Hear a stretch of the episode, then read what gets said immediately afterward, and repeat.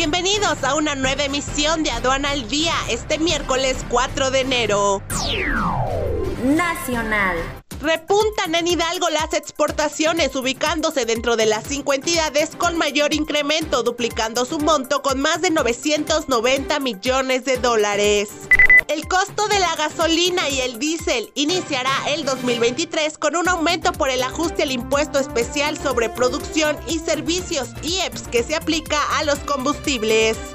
Cámara Mexicano-Alemana de Comercio e Industria anuncia nueva sede en San Luis Potosí.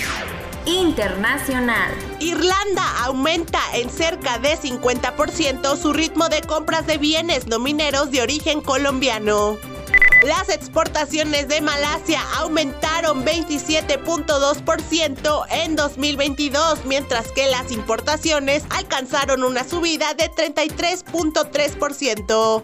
Wall Street cierra en rojo la primera sesión del año, recortando 10.88 puntos hasta 33.136.37 unidades.